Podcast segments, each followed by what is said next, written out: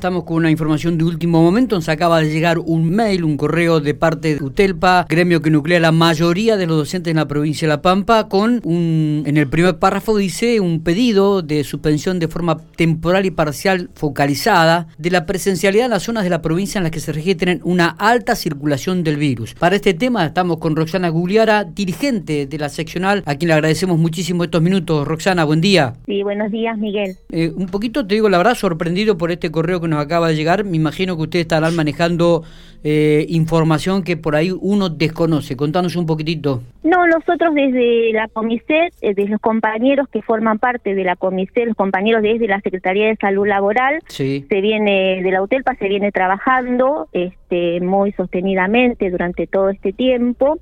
Y bueno, analizando la información que es de público conocimiento, sobre todo en aquellas zonas de la provincia donde hay un caso, eh, hay aumento exponencial de los casos y siempre este, con la premisa de preservar la, de cuidar la salud, de cuidar la vida, es que este, mm, este, hacemos este este comunicado, este informe, ¿no? En realidad siempre decimos que mm, es que es importante y fundamental cuidarnos. Las, las, medidas de cuidado tienen que estar, tienen que existir, existir, perdón, y es importantísimo este, tener en cuenta todo esto. Está bien. Y nosotros nosotros venimos ya hace bastante diciendo e insistiendo que eh, es fundamental tres cuestiones que nosotros ponemos en la mesa de discusión y que se lo hemos manifestado al Ministerio. el cumplimiento estricto de los protocolos, la vacunación para todos los docentes y la menor circulación de los docentes por las escuelas, sobre todo aquellos que trabajan en varias escuelas secundarias. Sí. Esto lo venimos diciendo hace un tiempo ya. Correcto. Y bueno, este, vemos que los casos han crecido, han crecido en algunas localidades, eh, la, la, cantidad de contagios y creemos que es importante eh, que se empiece a mirar eh, qué está pasando en algunos lugares de la provincia y solicitamos por eso esto que, manifestamos en el, en el documento. Está bien. Eh, ustedes piden la suspensión de forma temporal y focalizada en algunas zonas de la provincia. Nos estamos refiriendo, a ver, Santa Rosa y Pico, que han crecido mucho los casos, también Tuay, Castex, Luisi Jacinto Arauz, Intendente Alvear, ¿estamos hablando de esas zonas, este, Roxana? De las zonas donde hay un crecimiento muy grande en los últimos días y sostenido, porque porque vemos que el aumento es sostenido en, en, en el crecimiento de los pasos, ¿no? Y por eso decimos focalizada y temporal, porque creemos que, que, es importante frenar con la circulación.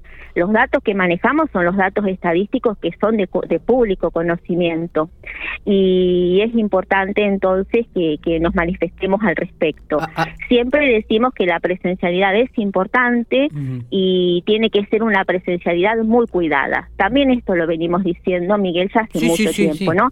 Con estos ejes que, o sea, nosotros, en, con estos ejes que yo te, te manifesté hace un Eh, pero bueno, eh, si los casos siguen creciendo, si son sostenidos y hay localidades donde estadísticamente se nota que, la situación es compleja, nosotros solicitamos esto. Está bien, Roxana.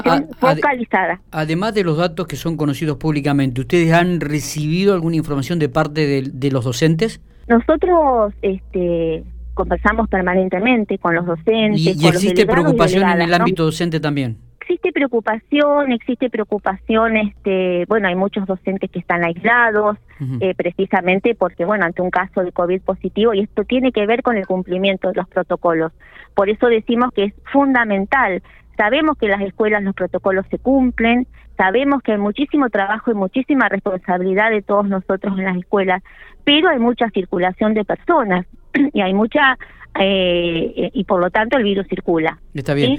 Entonces, eh, por, eso, por eso solicitamos. Eh, está bien. ¿Cómo está el tema de la vacunación de los docentes? Porque también dentro de uno de los puntos que ustedes indican en el comunicado, se ratificar la demanda de acelerar la vacunación de los trabajadores de la educación. Sí, esto también nosotros lo venimos pidiendo, lo venimos diciendo. Eh, sabemos que no ingresan todas las vacunas que son necesarias, sabemos que hay grupos de riesgo que son prioritarios y que eso es importante, pero también entendemos que esta presencialidad, porque estamos prácticamente todos en la presencialidad, ¿verdad?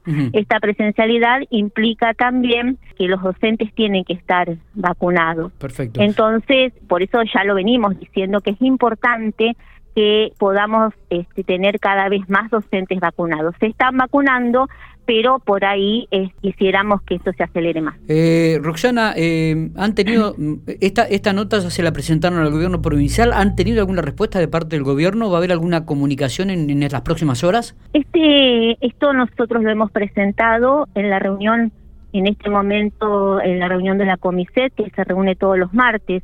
Esta, este, este pedido lo estamos haciendo también en la Comiset, que es el lugar, que es el ámbito que tenemos como trabajadores y trabajadoras para discutir estos temas. Está bien, no se descarta que, perdón, no se descarta digo, que en las próximas horas este, haya novedades al respecto, ¿no? Eh, nosotros hacemos este, este pedido y lo hacemos en el marco del trabajo muy responsable que venimos haciendo y muy comprometido que venimos haciendo en el marco de la comisión. Veremos bien. qué ocurre. Bien. Eh, en el comunicado algo que me, me sorprendió es eh, la preocupación acerca de los crecientes contagios en jóvenes, niños y docentes.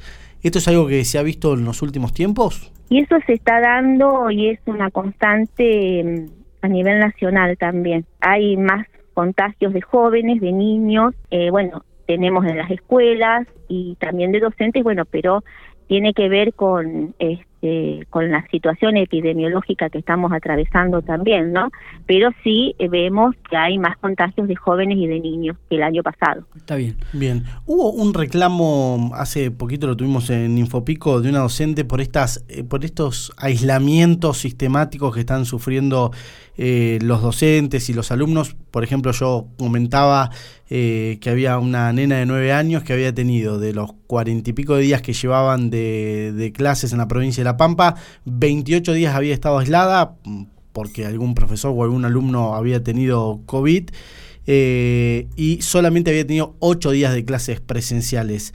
y bueno, y tuvimos una docente acá en General Pico que nos marcaba esto de que ya habían pasado varias veces eh, aislados por, eh, por contacto estrecho, aunque cumplían los protocolos. ¿Esto se pudo hablar en la Comiset también? Sí, esto se, se conversa y se trabaja, se trabajó en la Comiset y tiene que ver, insisto, con los protocolos que están en vigencia y quien, la autoridad competente o quien establece los días de aislamiento es salud pública respecto del control de la situación epidemiológica, o sea, de que no se siga, de que no se propague el virus y que no se generen los contagios. Eh, no solamente eh, el, aislamiento existe en, eh, en, en una escuela, sino que en todos los ámbitos donde aparecen contactos estrechos de, de gente que da positivo de COVID se aísla la gente, o sea, esto es parte de eh, lo que Salud Pública a nivel nacional y a nivel provincial indican respecto de esta de esta situación. Por lo tanto, sí se, se habló en la, en la Comiset y tiene que ver básicamente con definiciones de salud pública. Roxana, te agradecemos estos minutos como siempre. ¿eh? Queríamos este, evacuar algunas dudas con respecto a este comunicado que acababa de llegar a la mesa de trabajo aquí de Infopico Radio. Bueno, gracias a ustedes.